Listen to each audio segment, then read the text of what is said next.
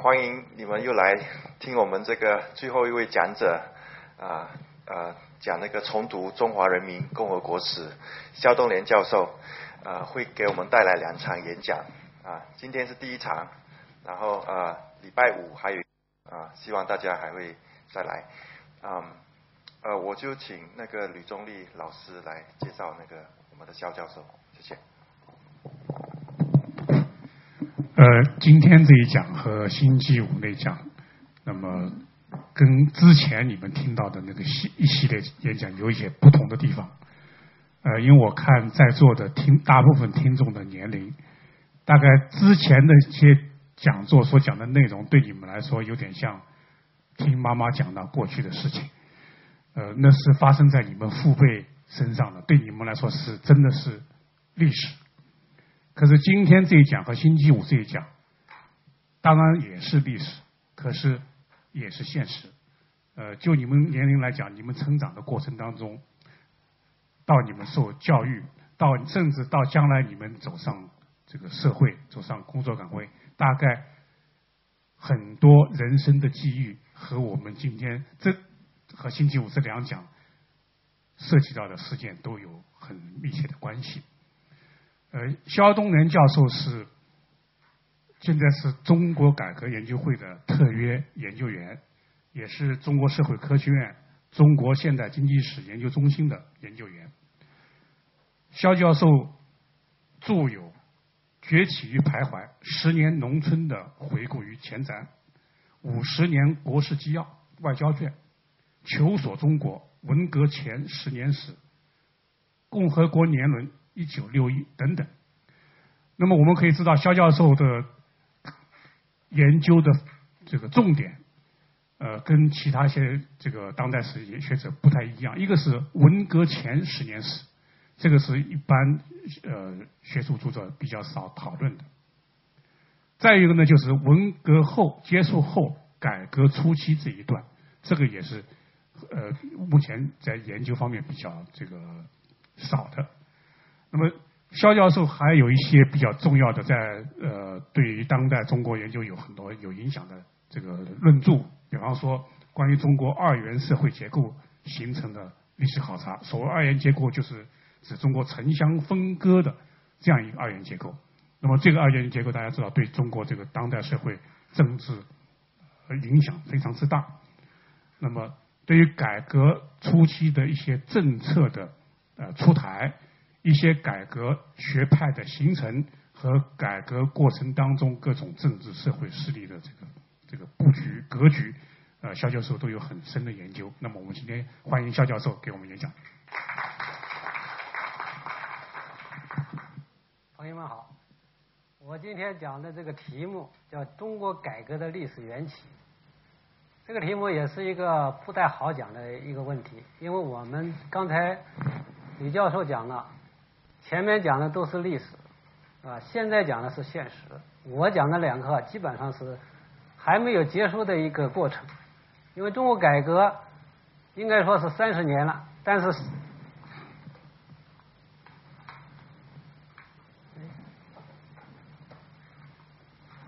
我这个我这个是不是有问题啊？是，刚才你们一直没有用，它就那个睡着了。不行吗？坏了。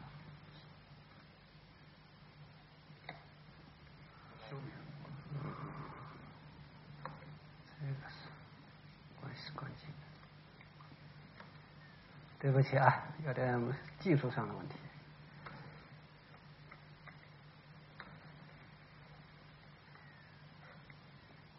这个中国改革。虽然搞了三十年，但是到现在为止也不能说改革已经结束了，是吧？那么，中国改革是一个很重大的事件，应该说是前上个世纪的，呃，世纪末，世界发生了两大重大事件，一个就是苏东呃集团的解体。以及冷战的结束。第二个事件呢，那就是中国的改革和开放。那么这两个事件应该是影响很深远的，而后一个事件恰恰是对前一个事件发生过重大的影响。一些研究冷战史、国际冷战史的学者，比如说这个英国的伦敦经济学院的文安利教授，还有美国的康奈尔大学的陈坚教授，他们都特别重视中国改革、中国本身的转型。对于冷战的转型以及冷战的结束，发扮演了一个极其重要的角色。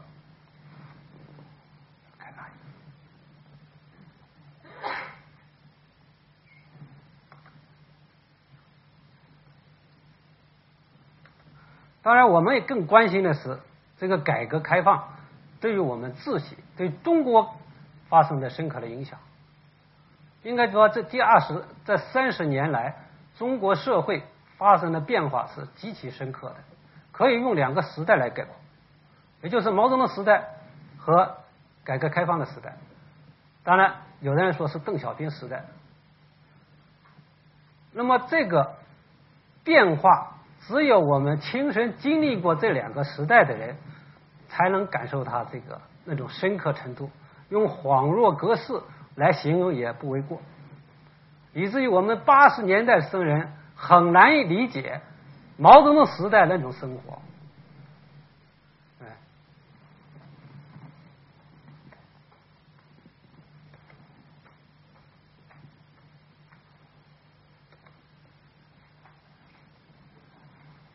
那么这里就提出一个问题：，就二十世纪七十年代末，中国为什么能够发生一个历史的大转弯？从毛泽东。的继续革命转到了改革开放，而且这个改革为什么能够走这么远？在整个社会主义阵营中间，应该说，作为社会主义的改革成功的，可能也就是中国，也许是越南会成为第二个。为什么会出现这么一个历史的大的转折？我想呢。从这么三个问三个方面来说明这个问题。第一个就是改革是中国发展陷入困境的一个符合逻辑的选择。首先，我要澄清一个概念，就是说，改革社会主义的改革并不一不是从中国开始的，而中国提出改革也不是从一九七八年开始的。因为社会主义国家的改革之所以要发生改革，从根本上来说，就是传统的社会主义社会主义这个体制不能有效的运行。所谓传统的社会主义体制，实际上是二三十年代从斯大林建立起来这么一个体制模式。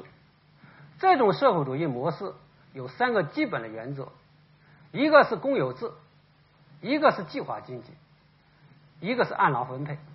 当然，加上共产党一党专政，这个体制是写入了一九三六年的苏联宪法的，成为唯一社会主义唯一的一种体制模式。那么战后，所有的社会主义国家都照搬了苏联这种模式，甚至一些新独立的发展中国家也在积极的模仿苏联模式。那么中国呢？应该说，一九七一九五三年以前，我们没有这样搞。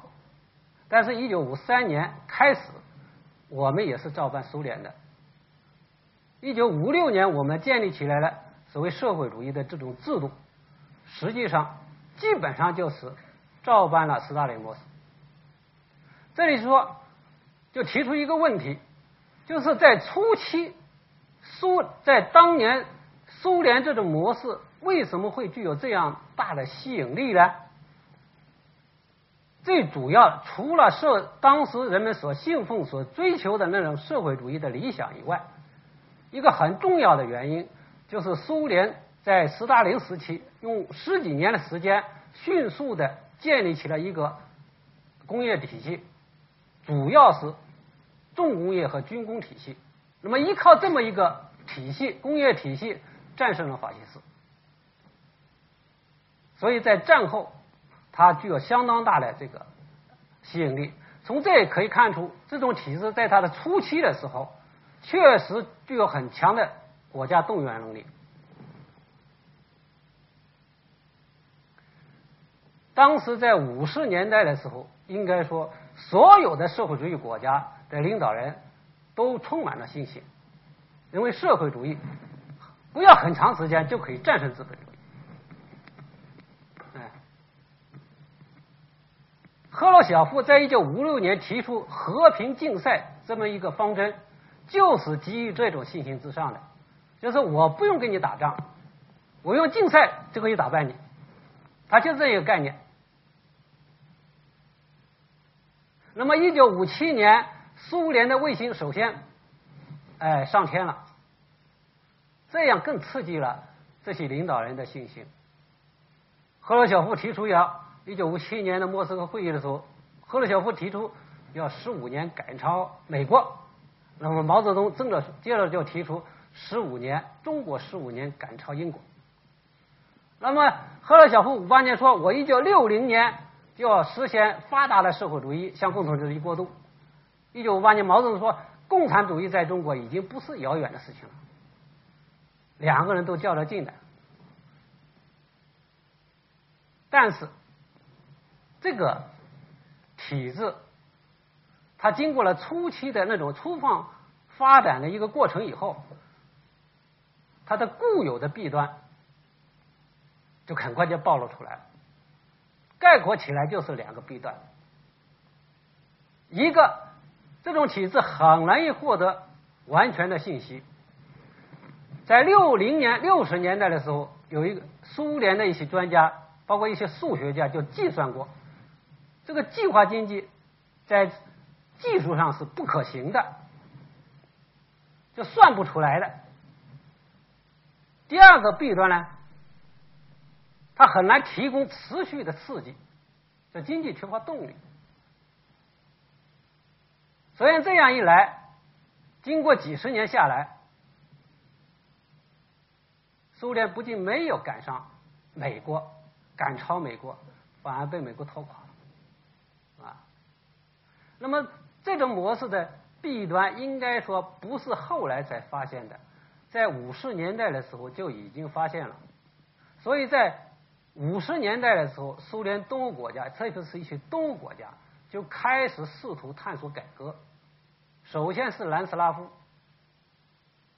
接着就是匈牙利和波兰，接着就是捷克啊，一九七一九六八年的捷克事件啊，布拉格之春。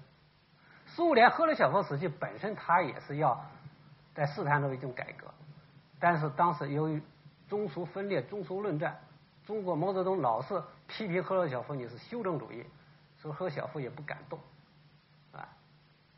那么中国来讲，提出这个发现这问题啊，也不是后来，应该说在一九五六年这种体制刚刚建立的时候，就已经发现一些问题，包括当时陈云，他管财经的，他就发现三大改造，特别是工商业改造以后出现一些问题。比如说，合并很多一些手工业，原来是原来的一些民族特产的东西就没有了。北京有个东南顺涮羊肉不好吃了，啊，王麻子剪刀不快了，啊，嗯，张小泉的剪刀，王麻子的菜刀都不快了。还有就是国有企业是大少爷办企业，不不讲经济效益，浪费很严重。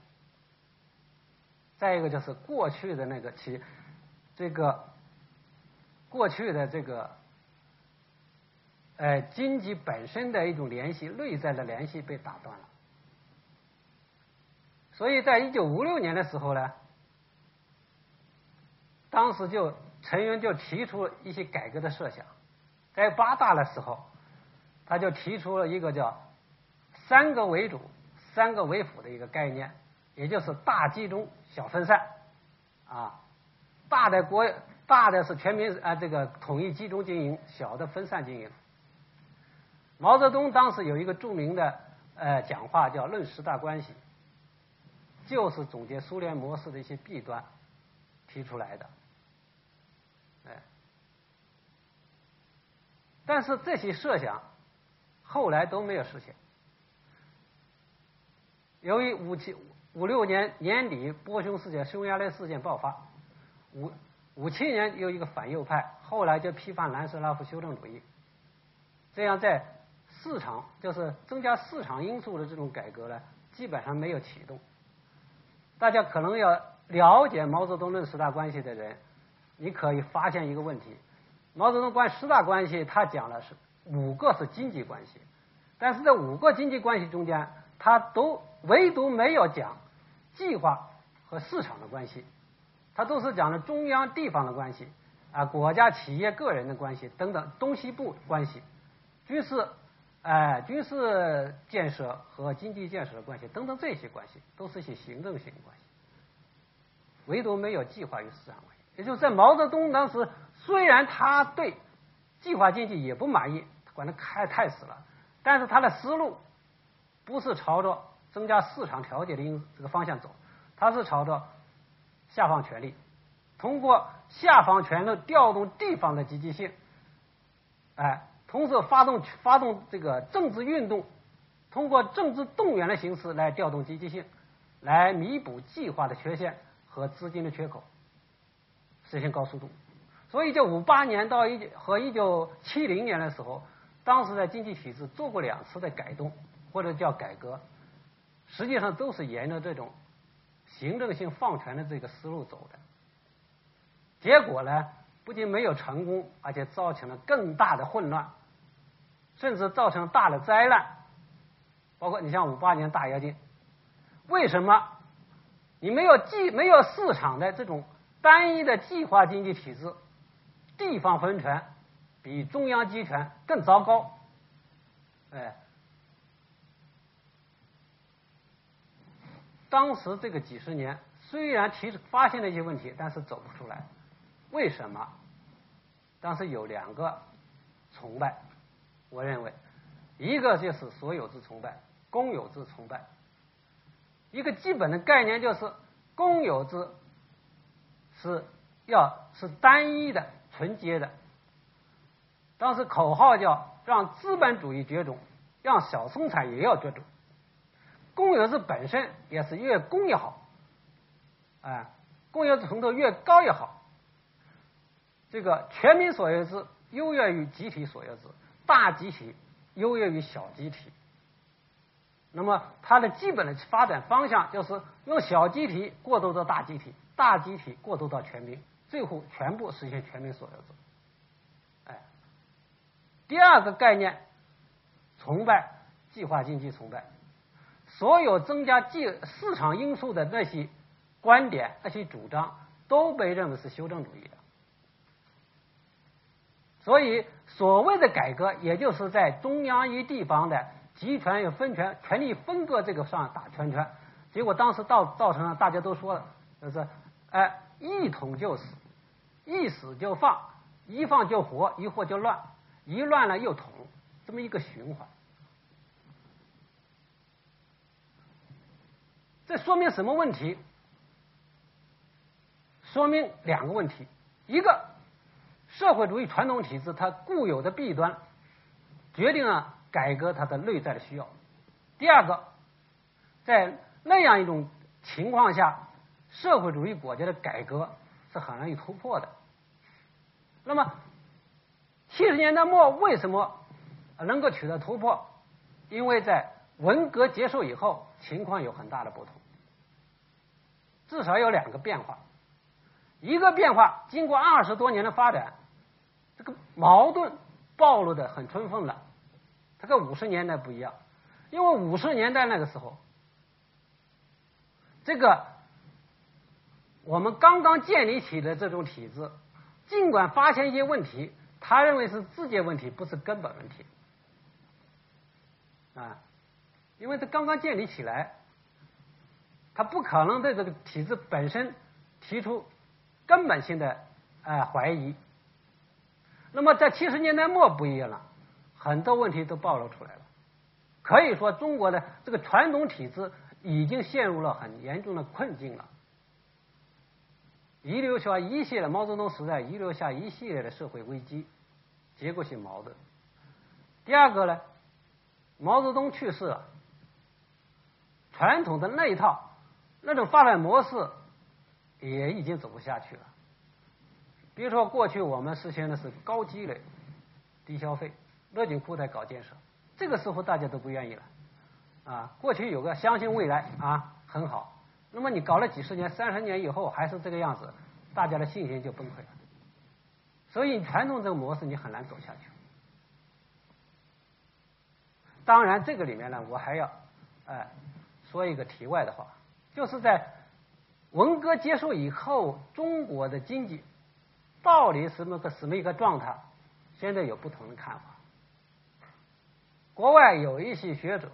也是比较老派的这个学者，像美国的啊，哈里哈丁啊，啊，还有嗯，维纳斯曼斯纳呀，还还有这个还有几个学者，他们的基本观点就是认为呢，文革结束以后，中国改革不是不可避免的结果。哎，他认为这个文革时期，甚至毛泽东时期，总体来说。仍然是一个工业化迅速、快速发展的一个时期，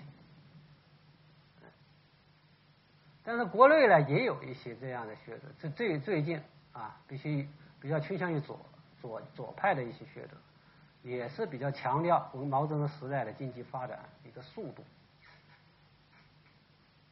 那么怎么看这个？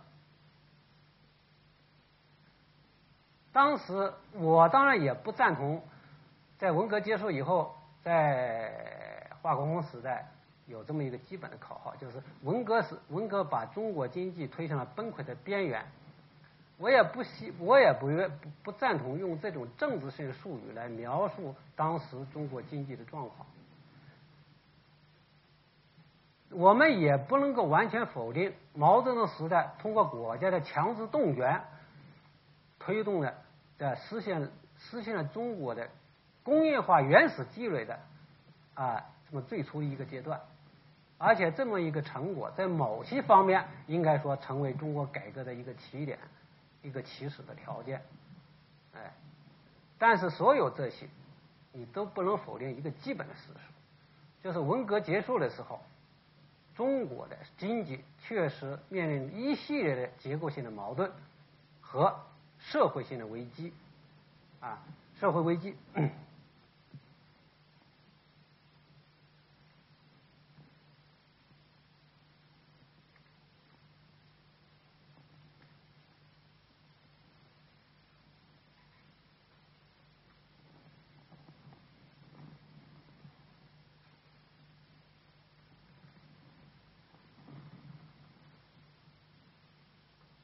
这个中间呢，最核心的危机就是搞了三十年以后，城乡人民的生活还是普遍的贫穷，特别是农村，当时有许多农民处在一种极端贫困的状态。啊，当时最初的改革都是从应对危机的角度来提出来的。我们知道，中国农中国改革最开始取得突破的是哪呢？是农村改革，是吧？那么农村改革怎么发展起来的呢？从根本上来说，就是农村太穷了，农民太穷了。当时有这么一个数字：一九七八年，全国有三分之二的农民生活水平。是不如五十年代的，有三分之一的农民的生活水平是不如三十年代，至少有两亿五千万人生活在贫困线以下。这个这个万里啊，当时是从中央一九七七年从中央呃调到安徽省当省委第一书记。七七年七月份、六月份下去以后，他就到安徽的农村跑了三个月，所到之处，看到到农民家里看到的情况，使这么一个领导人呢，相当的震撼。很多农户，你比如说家里除了几只吃饭的土碗以外，其他什么都没有了。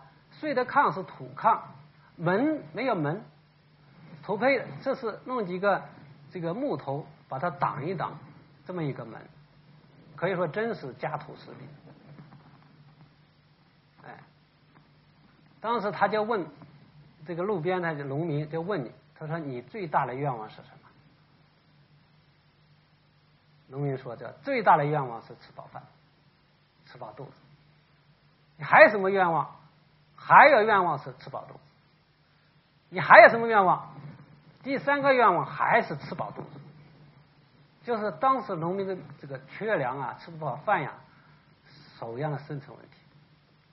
所以这个万里听到这些，看到这些以后，我看了一些材料，很震撼。”流眼泪，啊，流眼泪。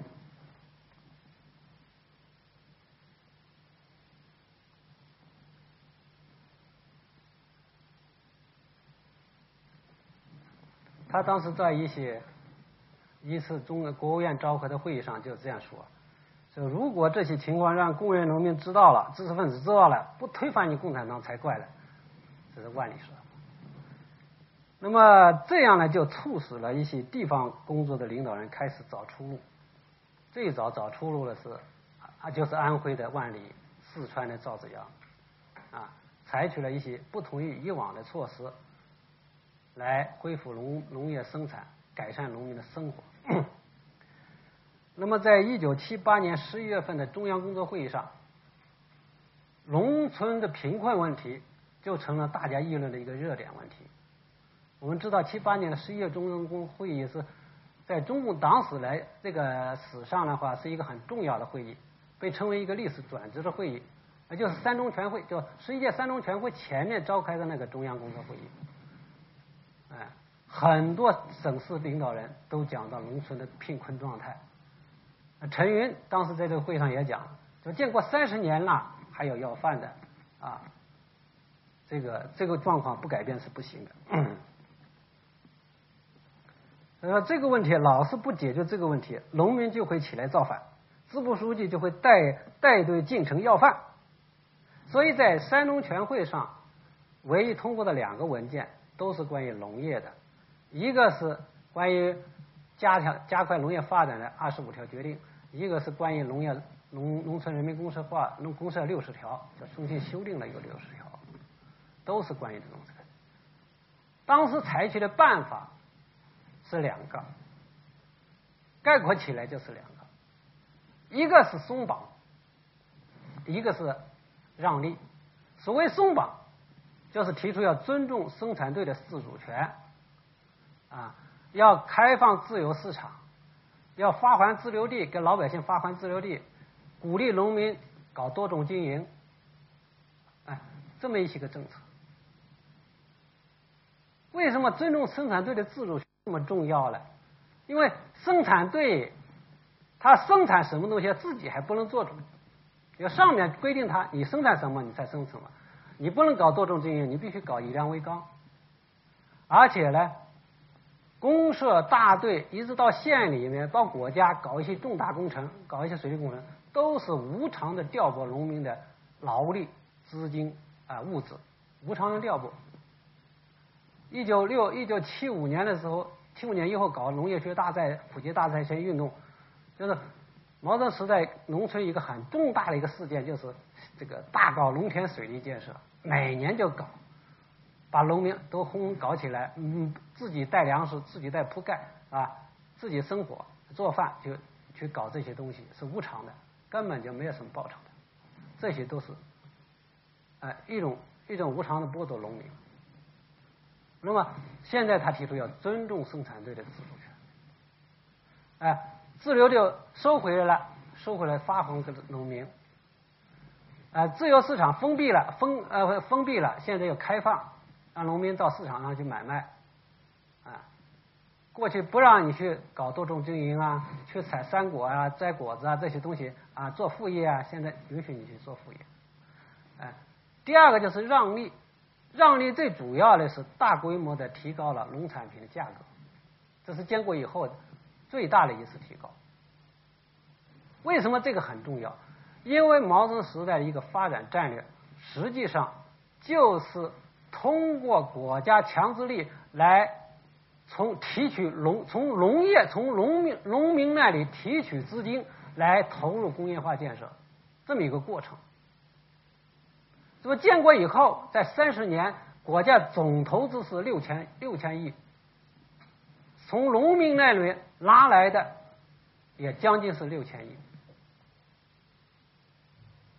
这样就是说，它不是说农业税，农业税的标准很低，它是主要通过工农业剪刀差，就是低价收购，不是收购统购统销，你所有的农村的这个剩余产品必须无条件的卖给国家，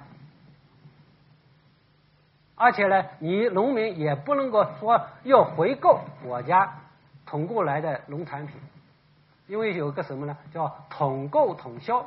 统销在城市里面可以销，但是农村你不能统销，农村有少量的反销。他通过城乡分割的二元体制，把农民和市民分割出来，这样他能保证从农民呢得来的这样一个积累，哎，在城市里面在工业化过程中间来使用，不要被农民大量的农民进城呢又分割过去。所以这么是一个体制。所以这一次呢。它就是大量的提大规模的比较大幅度的提高了农产品价格，直接提直接的来呃提高农民的收入。那么这样一个政策是从本质上来讲还不能够说是改革，是一个调整政策调整。而这些政策在过去在二零二年的时候也做过一些这样的调整，但是农民从这个调整政策调整中得到了鼓舞。受到了鼓舞，再加上啊，放弃了以阶级斗争为纲，地富了，地主富了帽子被摘了，啊，右派平反进城了，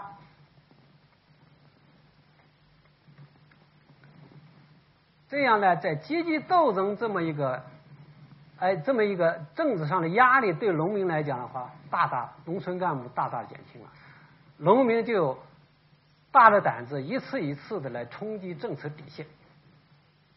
最后，从局部到全国，全都选择了一个包产到户的这种形式，家庭经营，就把人民公社这个制度冲垮了。啊，在这样一个改革过程中间，应该说中共高层开始的政策规定是不允许包产到户的，但是后来逐步逐步的退让，允许包产到户。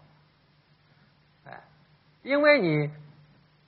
几十年集体集体化，你没有让人们吃饱，那么你到现在你还不让人们吃饱，那自己农民自己想办法吃饱吗？他也没有过硬的理由。再加上包产到户以后，马上就增产了，增产以后，这个改善了城市里城市城市人的餐桌呀，啊，农副产品多了，国家收获也多了，他就没有理由了。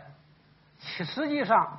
这个改革在这个农村改革过程中间，反对的意见很多，但是从中央到地方一些领导人，啊，同情和支持的人也不少，啊，有一些人就是睁一只眼闭一只眼，再也没有像过去那样批资资资本主义自由自发势力啊那么起劲了，这就是农村改革为什么能够突破的一个原因，一个基本的状况，哎，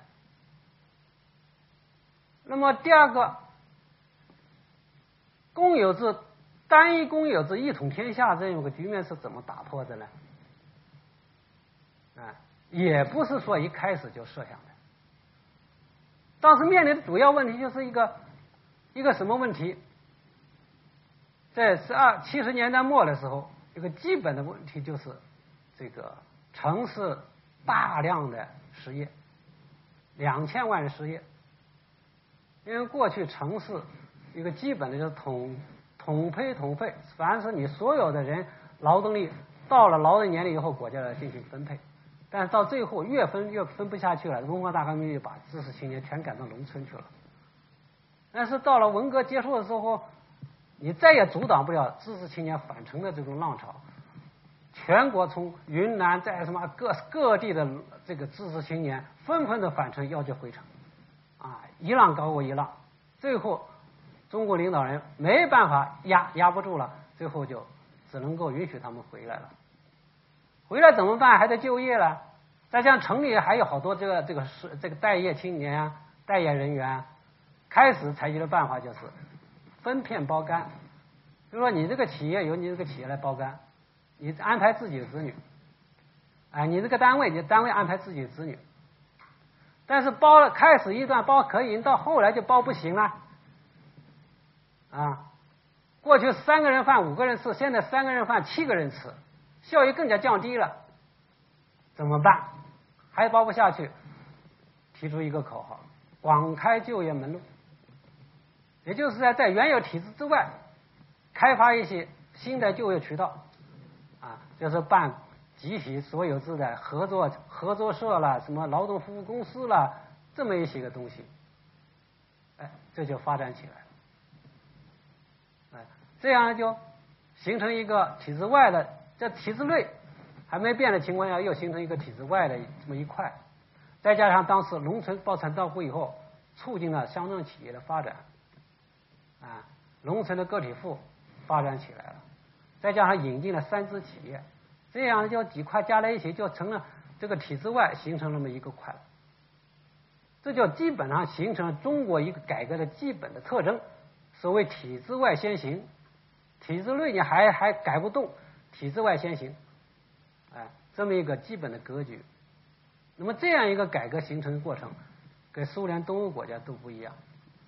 因为苏联东欧国家，特别苏联这个他们的计划经济是高度集中的，而且是中央高度集权，这高度集权的地方没有什么特点。呃，中国的虽然是高度集中了，但是它又是一个高度分散的，也就是中央、地方、呃，这省、地、县都有国有企业，是吧？而且是中小企业最多。哎所以呢，它这个其实条件跟苏联也是不一样的，所以那种庞大的军工企业想转过来很难的。哎，那么改革初期还有个改革就是扩大企业自主权。为什么要提出扩大企业自主权？就是因为你这个企业的效益持续的下滑，从一九五七年到一九七八年这一段时间持续下滑。而中国的财政的主要来源是国有企业的利润上缴，企业效益下滑以后，直接导致了财政困难，财政的增长幅度，一九七六年以后连续七四年以后连续几年都是负增长，也就是说，通过财政投增加财政投入来推动经济发展，这种老的路子到这个时候很难走得通了。那么企业效益为什么下滑？最根本的还在于体制嘛。你这个体制，企业体制，过去一九七八年、七九年的时候，我们请了一些日本的学者到中国来会诊中国的企业制度、中国的经济体制。日本学者说：“你们中国只有工厂没有企业。”实际上，中国。也没工厂，只有生产车间。为什么呢？它整个国家是一个大工厂设计的，那么各个工厂呢是一个车间。工厂的人财物共产销，所有这些活动都是由上头啊主管部门来管理的。比如说，他需要的生产资料是由物资部、物资部物资系统的供给调拨，他的财政需要的钱。资金是财政部门来统收统支，啊，它的价格是物价部门来管理的，你不能随便的定价，是吧？它的生产计划是由纪委和经委来管的，它的劳动用工是由劳动部来分配的，他的管理人员是党的组织部来任命的、的委托的。除了这些综合性的这么一些个。职能部门以外，每一个企业都要隶属一个行政单位，省行政隶属关系，有的属于中央，有的属于省，有的属于地区，有属于县。哎，这样一来呢，实际上一个方面是高度集权的、高度集中的，另一个方面呢又是分散的。也就是说条块分割，条就是中央各部委管的，块就是各地区管的，哎，形成了实质上的部门所有制和地方所有制，哎，地区所地方所有制。那么这样一个体制结构，你说它运转起来能运转到零吗？当时讲一个企业，一个大企业的厂长要盖一个厕所，都要往上报告，他盖不起。两个企业在同一个同一个城市要想合作，必须通过各自的上层批，他才能合作起来。一个企业要办一个事，办一个大连的事，要盖几十个章子，哎，一般呢是半年到半到甚至到一年才能批下来。这个时候已经时过境迁了，所以这么一个体制。你说它内无动力，外无压力，在这个情况下，它的效益怎么能上去呢？哎，效益上不去，国家财政困难。所以这些问题并不是说没人发现，实际上早就发现了。一九六二年的时候，六四年的时候，当时刘少奇就曾经提出一个托拉斯，哎，搞托拉斯，就是所有的这个系系统的这种企业搞一个大的托拉斯，互相互相的这个。呃，可以这个建立一个一个横向的联系，但是文化大革命马上就冲掉了。但是长期长期苦无良策，所以在文革结束以后，当时的国家经委就开始考虑酝酿企业改革的事情。那个时候还不是三中全会，在一九七七年的时候就酝酿这个问题。七七年年底的时候，李先念当时管财管经济的，就。就让这个国家经委袁宝华啊，你们到外国看看，人家怎么管企业的，有什么好经验？所以袁宝华他们就带了一个经委经委考察组考察团，就到了英国、法国考察。考察回来要给李先生汇报，李先生说：“你看，还到日本、美国去考察，好像又到美国考察，到日本考察，到美国考察。那么考察回来以后，哎，就搞扩大企业自主权，通过扩大企业的一些呃一些权利。”来刺激企业的经济发展，提高企业效益，哎，这就是扩大企业自主权改革这么一来的。但是扩大企业自主权，在整个经济体制没有动的情况下，你扩大企业自主权效果是很有限的，很快就无效了。所以这个改革一直没成功的。国家国有企业的改革，实际上一直到九十年代没什么突破。为什么呢？整个结构没变。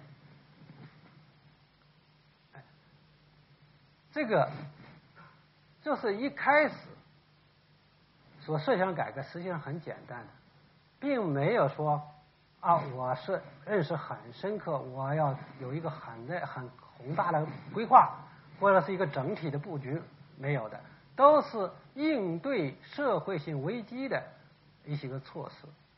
应该说，在七七年、七八年的时候，任何一个在台上的领导人，他都必须要寻找新的出路。我们讲一个伟人，就是华国锋。一般人讲华国锋是两个凡是，坚持毛泽东的继续革命。但实际上，华国锋他坚持继续革命，他是一个政治上需要。他对经济发展的热心不比其他人差，所以在七七年他提出一个二十三年一个大的规划啊，现代化，本世纪末要实现现代化规划。那么在七八年的时候，他有几个事情，比如说啊，一个他批准大规模的引进；第二个，他要求说很派很多很多干部到国外去考察，看人家怎么做的；第三个，办经济特区也是华国锋首先批准的，因为邓小平当时还没出来工作呢。哎，中国的改革开放现在一般讲是。这个转折是在一九七八年底的十二十一届三中全会，这是一个转折点。但是三中全会之所以能确定这个方针，是前面有个酝酿，基本上酝酿成熟了。啊，不要忘记，在一九七八年以前是华国锋当政，可见他的思想也不是那么僵化。因为所有的我刚才讲的，所有在台上领导人，在当时他必须要找新的出路。当然，华国锋当时所所理解的改革，那是很有限度的。可后来我们现在的改革是完全不能够同日而语的。这是我讲的一个问题。哎，又有。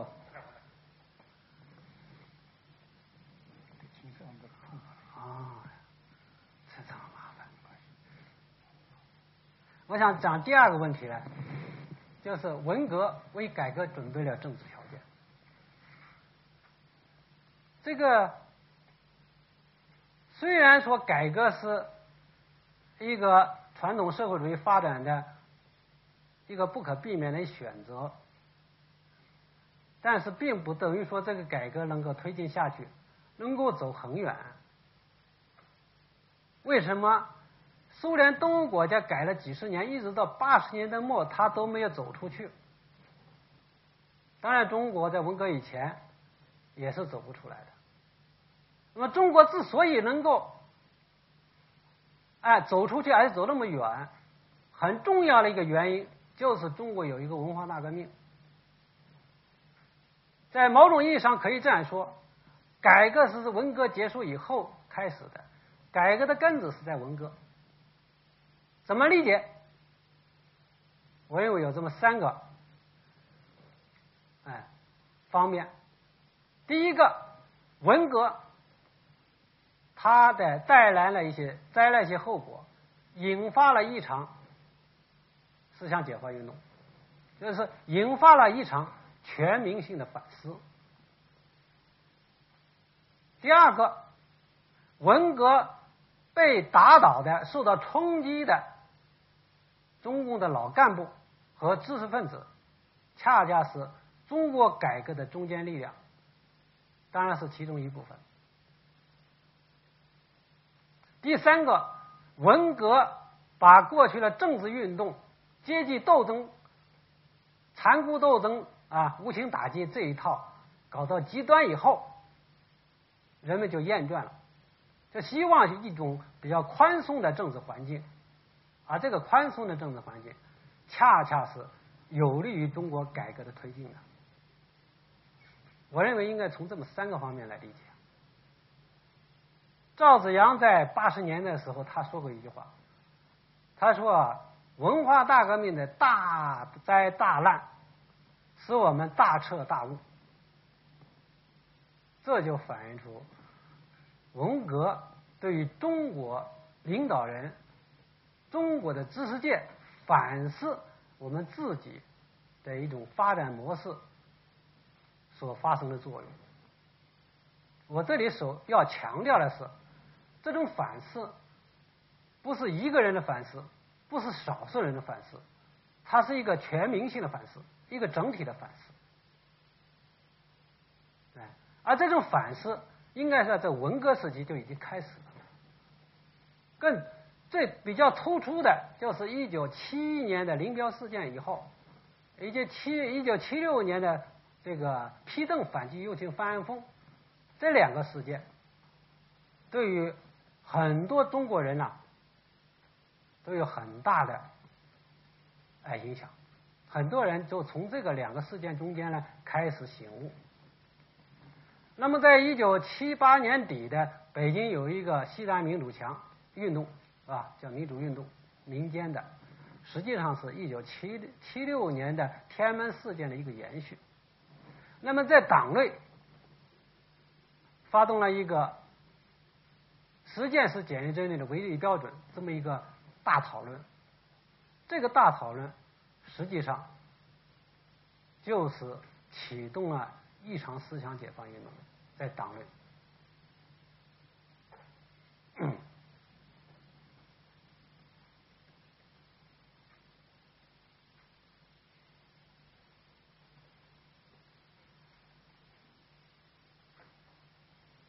而党内的这个思想解放，在两个会议上反映的最充分，一个是一九七九年年初的理论工作务虚会。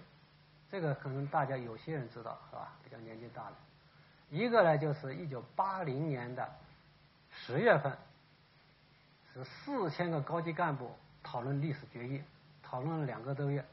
那个发言应该说是，呃，反思最为深刻的一次。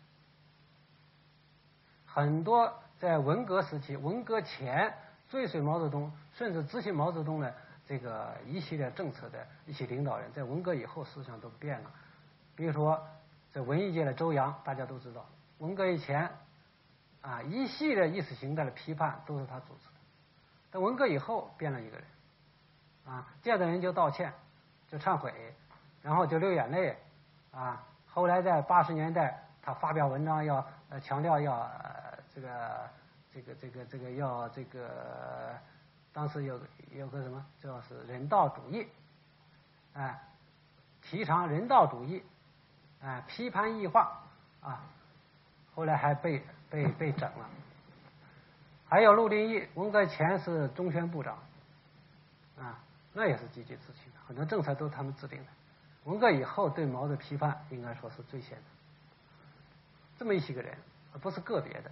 相当一批人，包括像李锐呀，是吧？呃，李慎之啊，啊，这个这这现在就比较出名的这些人啊，都是过去文革以前，那也是一一样的。那么这里就提出一个比较有意思的问题，有人提出来向往，他说：“你说邓小平的改革思想从什么时候开始的？他是不是在过去那个总书记十年的时候就已经产生这么改革思想？”我是这样认为的。邓小平改革这种思想，啊，邓小平本人他确实有比较现实主义的一面。比如说，一九六二年的时候，当时有人搞包山豆腐，他就提出一个口号：不管黄毛白毛，抓住老鼠就是好猫，只要能增产就行。他有这么一个面。但是总体上来说，文革以前他的思想状况，那是还是基本上跟着毛的。一个很重要的理，一个一个就是。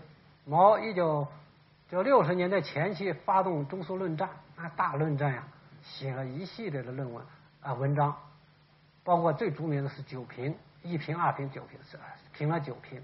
这个九评呢是康生组织的，但是在前线最后掌啊就是最后这个主持工作，就是康生之上那个主持人是邓小平，那么邓小平之上是毛泽东了，那肯定的。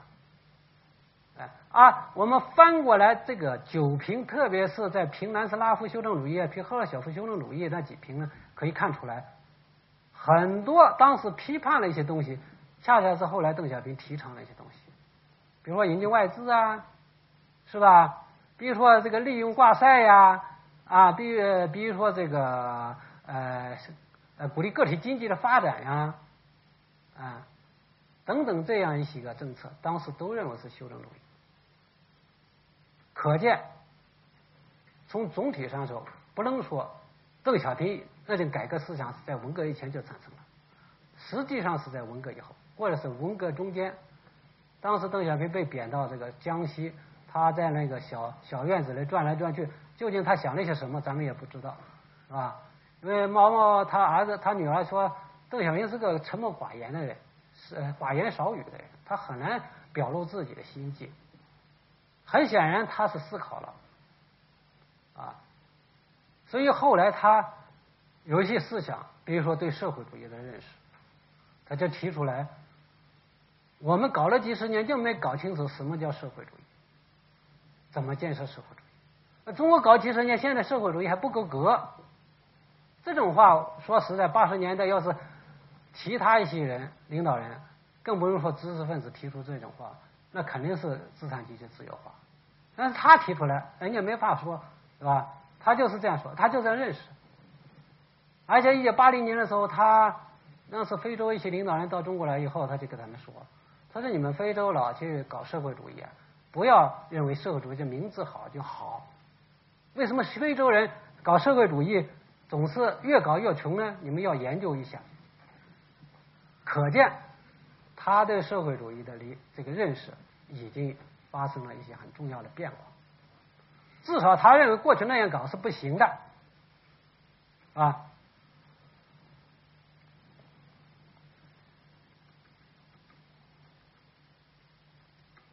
那么，一九七八年发动这个思想解放运动，为什么有这么大的力量？这个里面有很重要一个原因，就是。这种思想解放与有大批的文革被打倒这些老干部和其他社会阶层的人要求平反这么个巨大的浪潮是结合一起的。因为你要是不思想解放，啊，他们就很难出来。所以呢，这样一个力量是很强大的。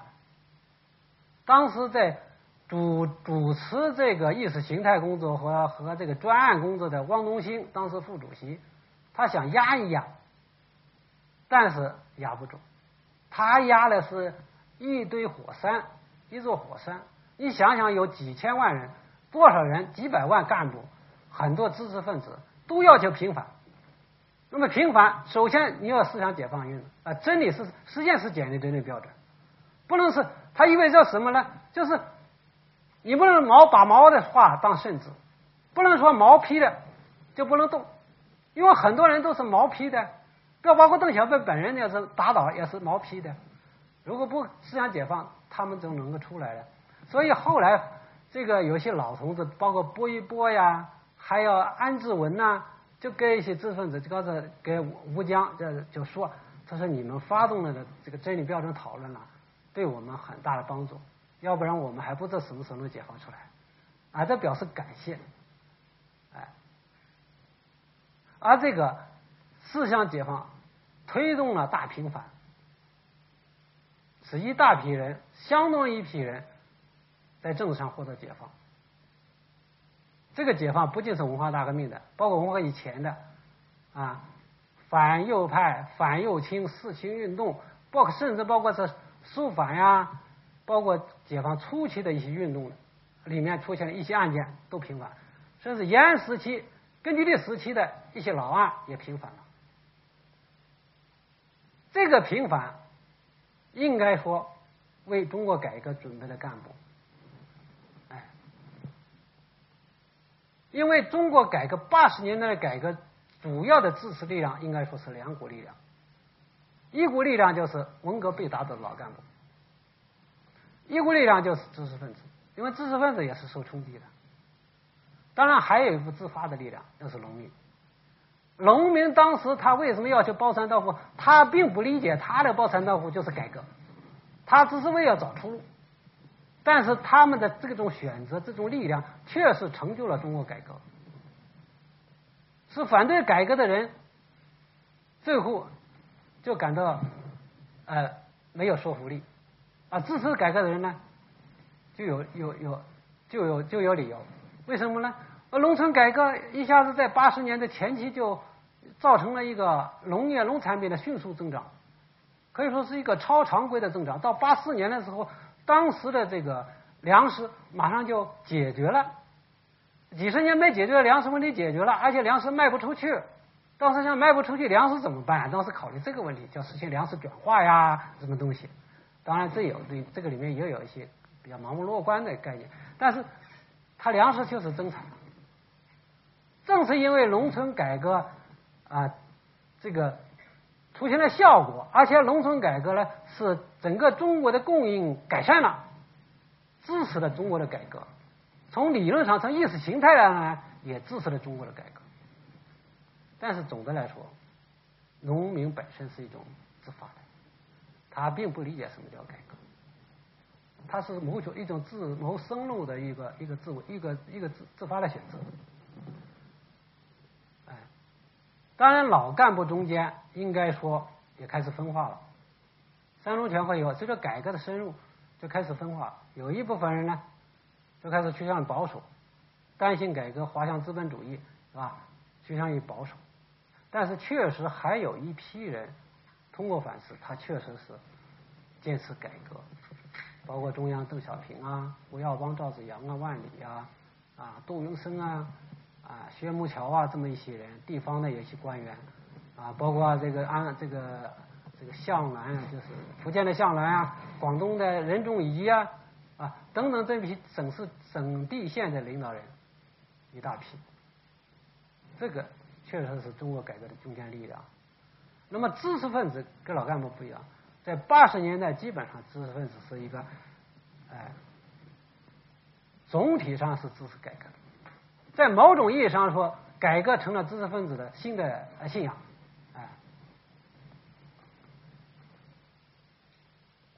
这是我想的讲的这么一个，哎，这个当然这个知识分子和中共老干部的在批判两个凡是思想解放的时候，不论反正中间，它结成了某种联盟，是吧？那么在三中全会以后，哎，胡胡乔木曾经说过，叫知识分子一部分已经给党分道扬镳了。这个概念，我认为总体上还是不符合实际的。整体上，八十年代前期，啊，或者是整个八十年大部分时间，知识分子和中共，呃，只是一个少有的一种蜜月时期，微妙的一种蜜月时期。我们说，你八为什么呢？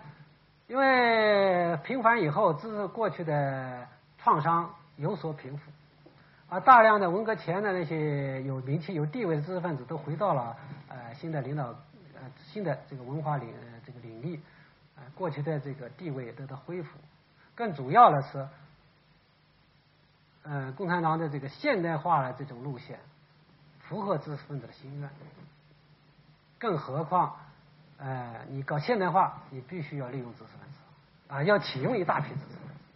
所以从这个方面来讲，它确实是，哎，一九八四年的时候，一个自发，这是八四年的。这个国庆，这个八四年的国庆三十五周年是吧？四十五周年，三十五周年。当时游行的时候，呃，那北大的学生一下打出一个“小平你好”这么一个横幅。这个横幅意味着什么？这个横幅给过去打出了一个毛泽东毛毛主席万岁，那完全不是一个概念，是吧？这是平民化的，而且是发自内心的。这说明八十年代知识分子是认同。邓小平的改革路线的，这么一个蜜月是应该说是延续到啊八十年代末啊。这个但是知识分子跟这种蜜月它是不稳定的，因为相当一批老干部在出来工作，这个梁凡是被打倒被批判以后，他基本上他是一个需要趋向于稳定的啊。他不需要你再去冲击传统的意识形态，而知识分子呢？他邓小平本人呢？应该说，它主要的是一个经济上的改革，政治上这是很谨慎的。而知识分子本身，你不仅要经济体制改革，你政治上也要改革，就形成了一条一一股这个民主的潮流。这很显然，就马上就形成了知识分子和中啊官方意识形态的冲突。啊逐步逐步的这个紧张起来，但是总的来说，我认为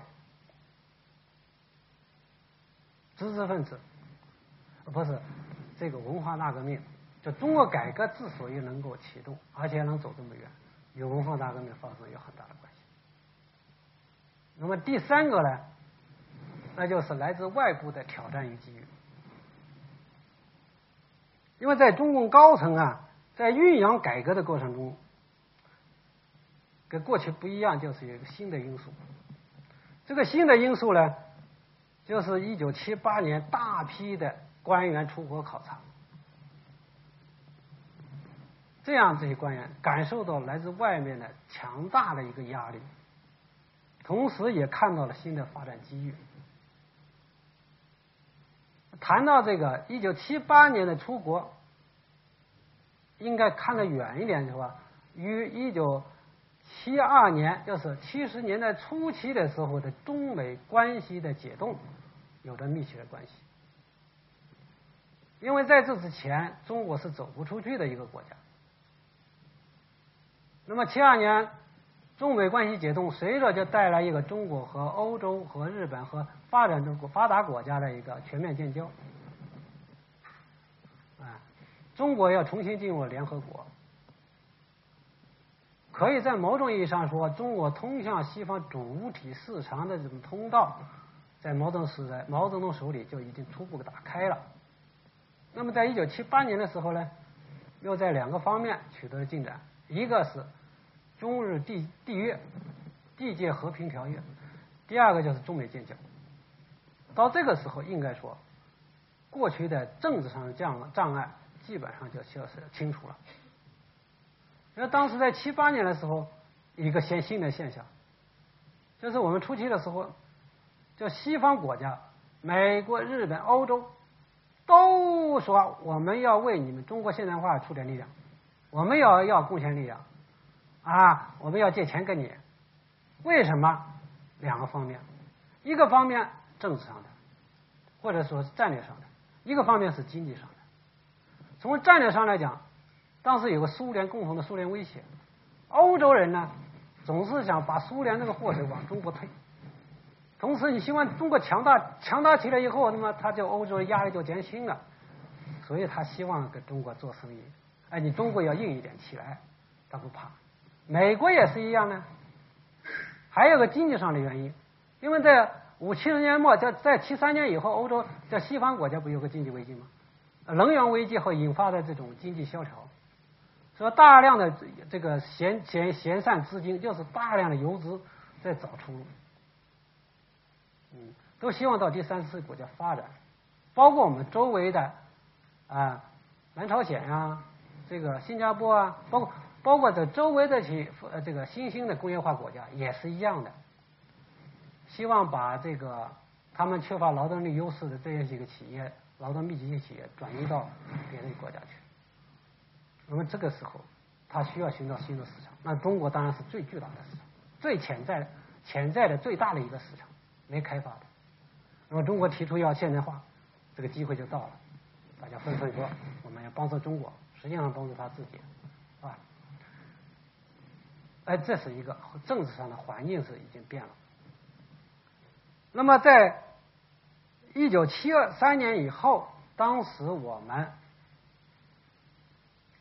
中国已经开始引进，这是第二次大的引进，或者是第三次引进。第一次引进就是一九五十年代初期的那个一百五十六项从苏联引进过来的，那应该说第一次引进。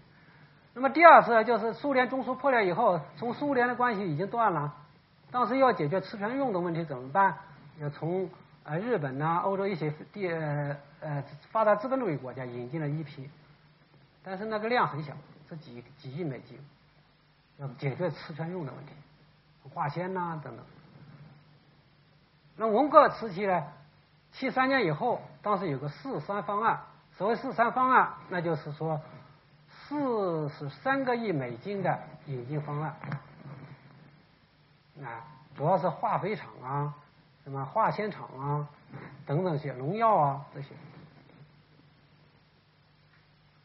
但是当时七三年的时候，包括一些管财经的周恩来呀、陈云呐、李先念呀，他们都想扩大引进。但是呢，当时政治上呢很紧张，政治上的内广党内的这种极端的意识形态，包括四人帮、包括江青他们就反对你们是洋奴哲学啊、卖国主义啊。就没有实现，所以粉碎四人帮以后，这个这个障碍取消了以后，化工啊，就是李先念这些人呢，包括邓小平，哎，现在应该顶行。所以当时在七七年的七月份，第一次提出要呃恢复引进的时候呢，在中央政治局讨论的时候，几乎是所有人没有谁没有一个反对的，啊，而引进规模呢也增大，啊，开始是五十六个亿，后来到一百二十亿。后来到呃二百亿，后来到七八年的八九月份，国务院务虚会议的时候，一下子要八年引进八百亿美金，你想想，一下扩大了十几倍啊！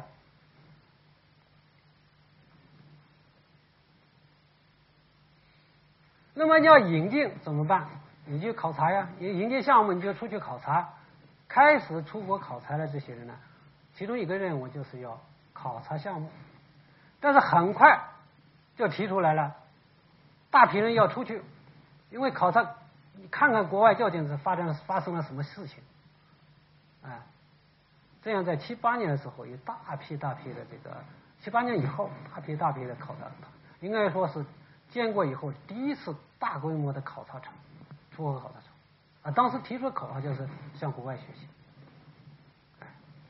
那么这一出差出出去就不得了，就整个打开了一个扇门，去看西方资本主义。因为我们建国以后的这些领导人，包括中央高层领导人，出国的都很少啊。毛泽东从来没去过西方的国家，邓小平就是七七四年去了联合国，看了一下美国，后来七五年到了法国，就是嘛，其他的就是搞外交的呀，搞这个外贸的呀，啊，少量的一些文化交流团，比如到了日本，啊，七一年、七二年的时候到了日本一个文化考察团，叫李一芒带队，考察回来后到广州。这次我到广州去搞调查的时候，那个吴兰生的省委书记还讲了这个故事了。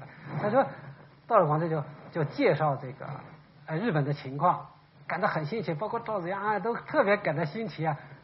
他说进那个会厅去讲课，那个田中角荣啊，是人家不给他让路，他让让让让让，给他挤挤挤挤进去了，挤进去以后，他才在上了讲台给他讲，讲完以后没有任何人鼓掌。然后要下了台，谢谢谢老军工下台，然后又要挤挤挤，啊让让让让要出去了。啊，他说这样一个领导人，啊这这中国是不可思议的呀！啊中国的这个领导人一去啊，三呼万岁呀，啊万岁好这样的。他说你们会这样，怎么是这样对待领导人啊？他说我这个你要知道这个田中，他在台上也就三几年，下了台跟老百姓一样，但是学者不一样，学者是终身的，是吧？一个一个教授或者一个经济学一个学家，那是终身的成就啊，荣誉啊。所以对对知识分子、对学者特别尊重，对政治人物无所谓。这在中国来讲，当时这这这赵阳都感到很震震撼了啊。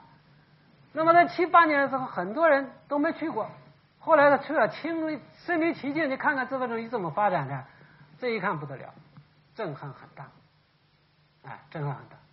就是谁，大家都没有估计到，都知道西方有发展，没有估计到发展到这样一个程度，哎，没有知道，就根本没预料到这个发展，中国和西方国家的发展差距这么大，拉了这么大，啊，而且不仅是这个现代化的发展差距，就包括。这个西方国家的人民的生活，普通工人、农民的生活，跟我们想象不一样。我们文化大革命就是要解救三分之二的受苦受难的人民啊，感觉好像在在国外的人都生活在水深火热之中。结果一看呢，人家都生活的很好。当时这个邓丽群跑，一九七九七八年呃十月份，随着这个经经委代表团到了日本，到日本就回来要到处做报告。啊，说日本呐，工人呐，都是农民，穿毛料服装，家里都有这个这个电这家用电器，什么电冰箱、电视机啊，那两两两家有一部汽车啊。这个工人每年呢要哎这个有呃这个发三个月的奖金，年终还有分红啊。说日本的这个商店的商品的这个丰富啊，使我们汗颜感到很寒仓。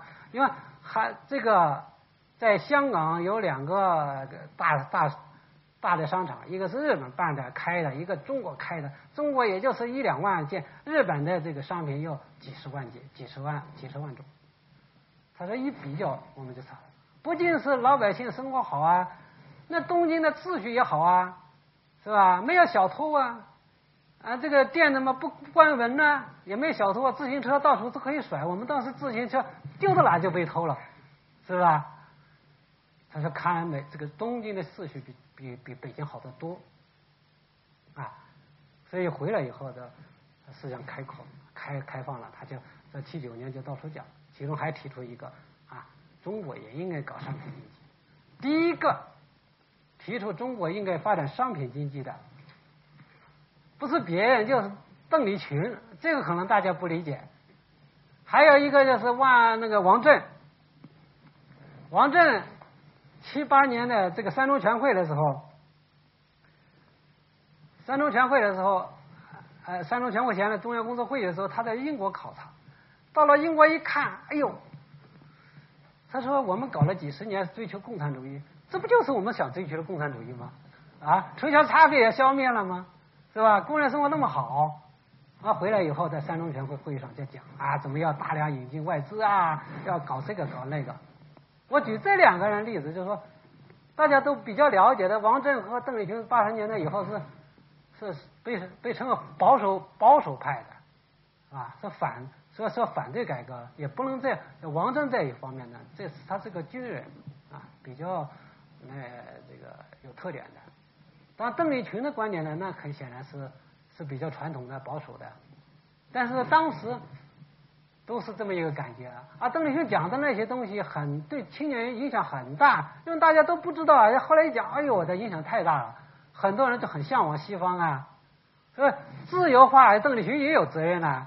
那你你老宣传的宣传这个日本呢，因为当时影响很大，因为我们当时也是接触的，也是刚开始也不知道外国什么情况，都是通过他们的报告啊一些材料看了哦，这个确实差距太大。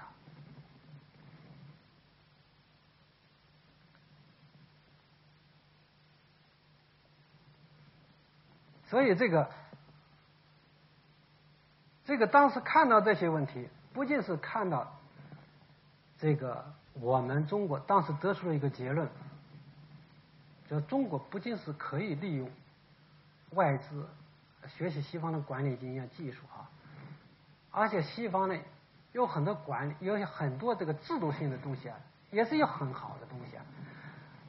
这个一九七八年的六月份，当时考察。欧洲五国的，叫古牧一个副总理，古牧带一个代表团，政府团考察欧洲五国，回来以后政该政治局汇报，华国锋主持，那些老帅们听得津津有味啊，包括叶剑英啊、徐向前呀、聂荣臻啊这些，他说古牧，你如实讲，过去我们说这个这个这西方怎么怎么不行，好的坏的你都讲，如实讲，听得很有很感兴趣。在这个会上，当时提出也讲了一个很小的故事，叫丹麦法国农场主，他如果说要把自己的儿子把这个农场交给自己的儿子，他必须要这个儿子在农科学院毕业，而且在其他农场要干那么两三年，如果合格交给你，不合不交给你，我哪怕是给点钱给你自谋生路，但是我农场不能交给你。哎，这个制度比中国好啊，是吧？很多这样的一些小故事启发了，应该说七八年这样一个大量的人呢出国考察，对于中共领导人是一一次很重要的启蒙，哎，很重要的启蒙。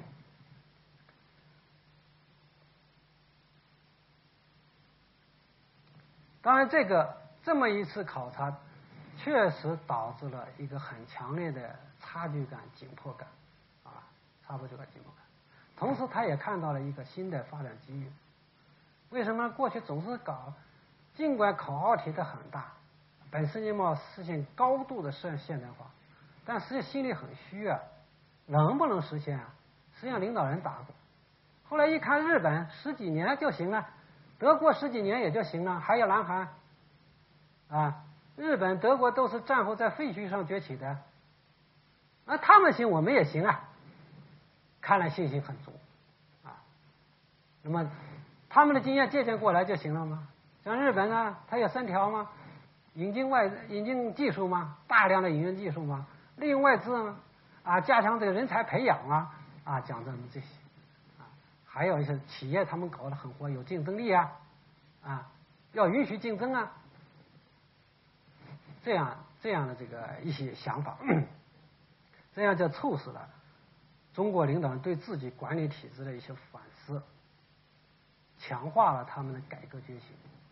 邓小平在七八年的九月份访问朝鲜，在金日成讲：“他说我们现在，我们最近有些人出去，大量人出去看了以后啊，现代化啊，五十年代一个样，六十年代又不一样了，七十年代以后又不一样了。我们的差距不是二十年，有的是五十年。我们要承认落后，承认落后才能有进有进步啊。”而且他讲了，现在看来我们这体制是照搬苏联的，在五苏联的体制在五十年代就是落后的，那么现在更落后了，所以我们要改革，不改革不行。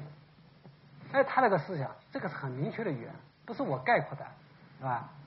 所以在这个七八年的这个九九月七月到九月，国务院召开了一个理务虚会，就是关于发展怎么发展，大家海阔天空，你你可以说。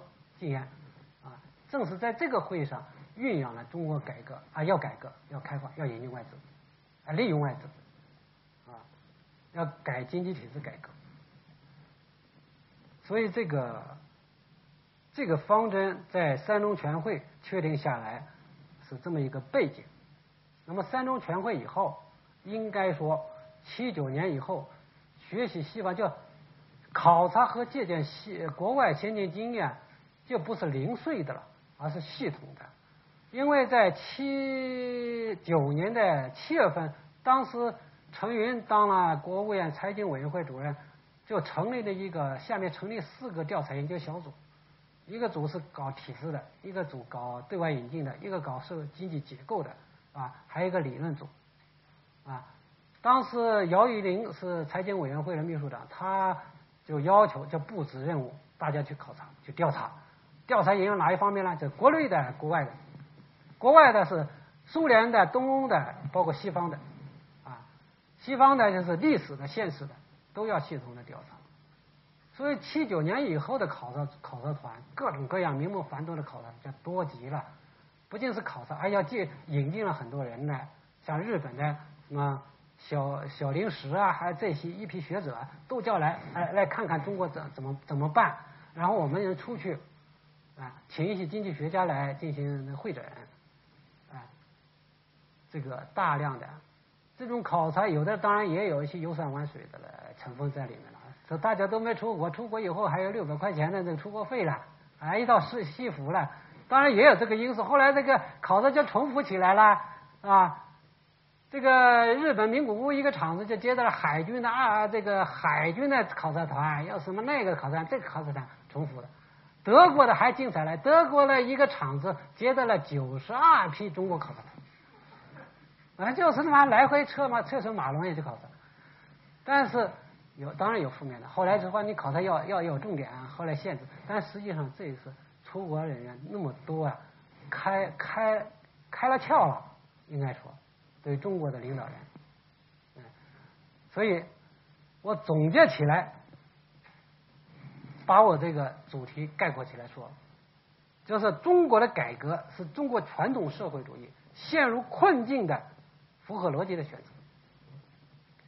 中国改革之所以有这么大的推动力，哎，你看看这个，我这个结论，总结。总结总结，哎，这么一段话，哎，中国改革之所以有这么大的推动力，与当时发生的两大历史事件有直接关系：一是在中国内部发生了文化大革命，一是在外部出现了一个高度发达的资本主义世界。如果没有文化大革命，中国改革也不可能获得这么大的推动力。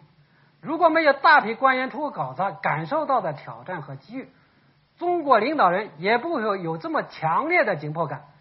要达成改革的共识，也会困难得多。今天我的讲课就完了，谢谢大家。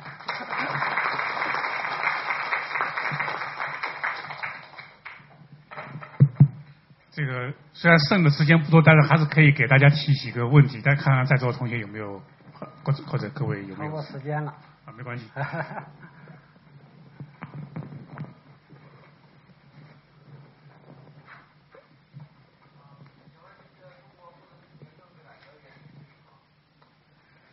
中国的政治改革，邓小平曾经设想过，也有有一些这个考虑，但是。这个问题是相当复杂的，我今天一句话说不清楚。现在快要吃饭，哈哈哈哈你们。下一个问题。呃，另外就是星星期五的呃演讲，我想呃会大家会让大家对当时的政治的局面会有更这个下一讲我可能会涉及到这样一些问题。哎，我想问一下，就是现在在国内和海外一些学者兴兴兴起的一种说法，就是全盘否定改革开放。你对这种看法有什么什么意见呢？是这种这种这种思想，说全盘否定改革开放的这种思想，现在是相当的兴盛，相当的普呃，怎么说？就是很很多人在都在讨论这个东西。我请问你有对这个这种说法有什么看法呢？啊，谢谢。好这个问题确实是一个热点，关于改革评价问题，特别是在九十年代以后，啊，最近几年更热了。在国内来讲呢，它有有这个什么那个派是吧？这个派在思想界新左派呀、新自主义自由主义派呀、啊新保守主义啊、新权威主义啊等等各种看法。对于改革的这种看法，我认为是源于两方面的，一方面就是理念上的、意识形态的；一个方面是现实的，就是中国改革走到这一步以后，中国社会结构发生了根本性的变化。中国的利益格局发生了根本性的变化，利益格局的变化必然会带来观念上的冲突。呃，有的是改革的得利阶层，有的是改革的受损阶层，是吧？那么说，对改革的评价会有很大的不同。总的来说，我认为从根本上来讲，中国改革是应该肯定的。啊，没有这个三十年改革，中国所谓中国崛起是无从谈起的。是吧？毕竟现在在世界上任何一个国家啊都不能小觑中国啊。为什么？因为三十年中国的经济发展太快了啊。但是中国改革也带来了一系列的社会性后果，比如说分配格局啊比较恶化啊，比如说这个环境的这个过度的开发。甚至掠夺，比如说官官僚吏治的腐败，这些问题不能不正视。对这些问题的看法，大家是一致的，但是对这些问题产生的原因是各有各的分析，开出的药方是不同的，所以就引起了一系列的争论。哎，我认为是这样。呃，那这样，因为今天时时间已经比较晚了，那么大家如果有问题，我们下一次星期五这个这个结束的时候，我们还可以进一步交流。谢谢大家。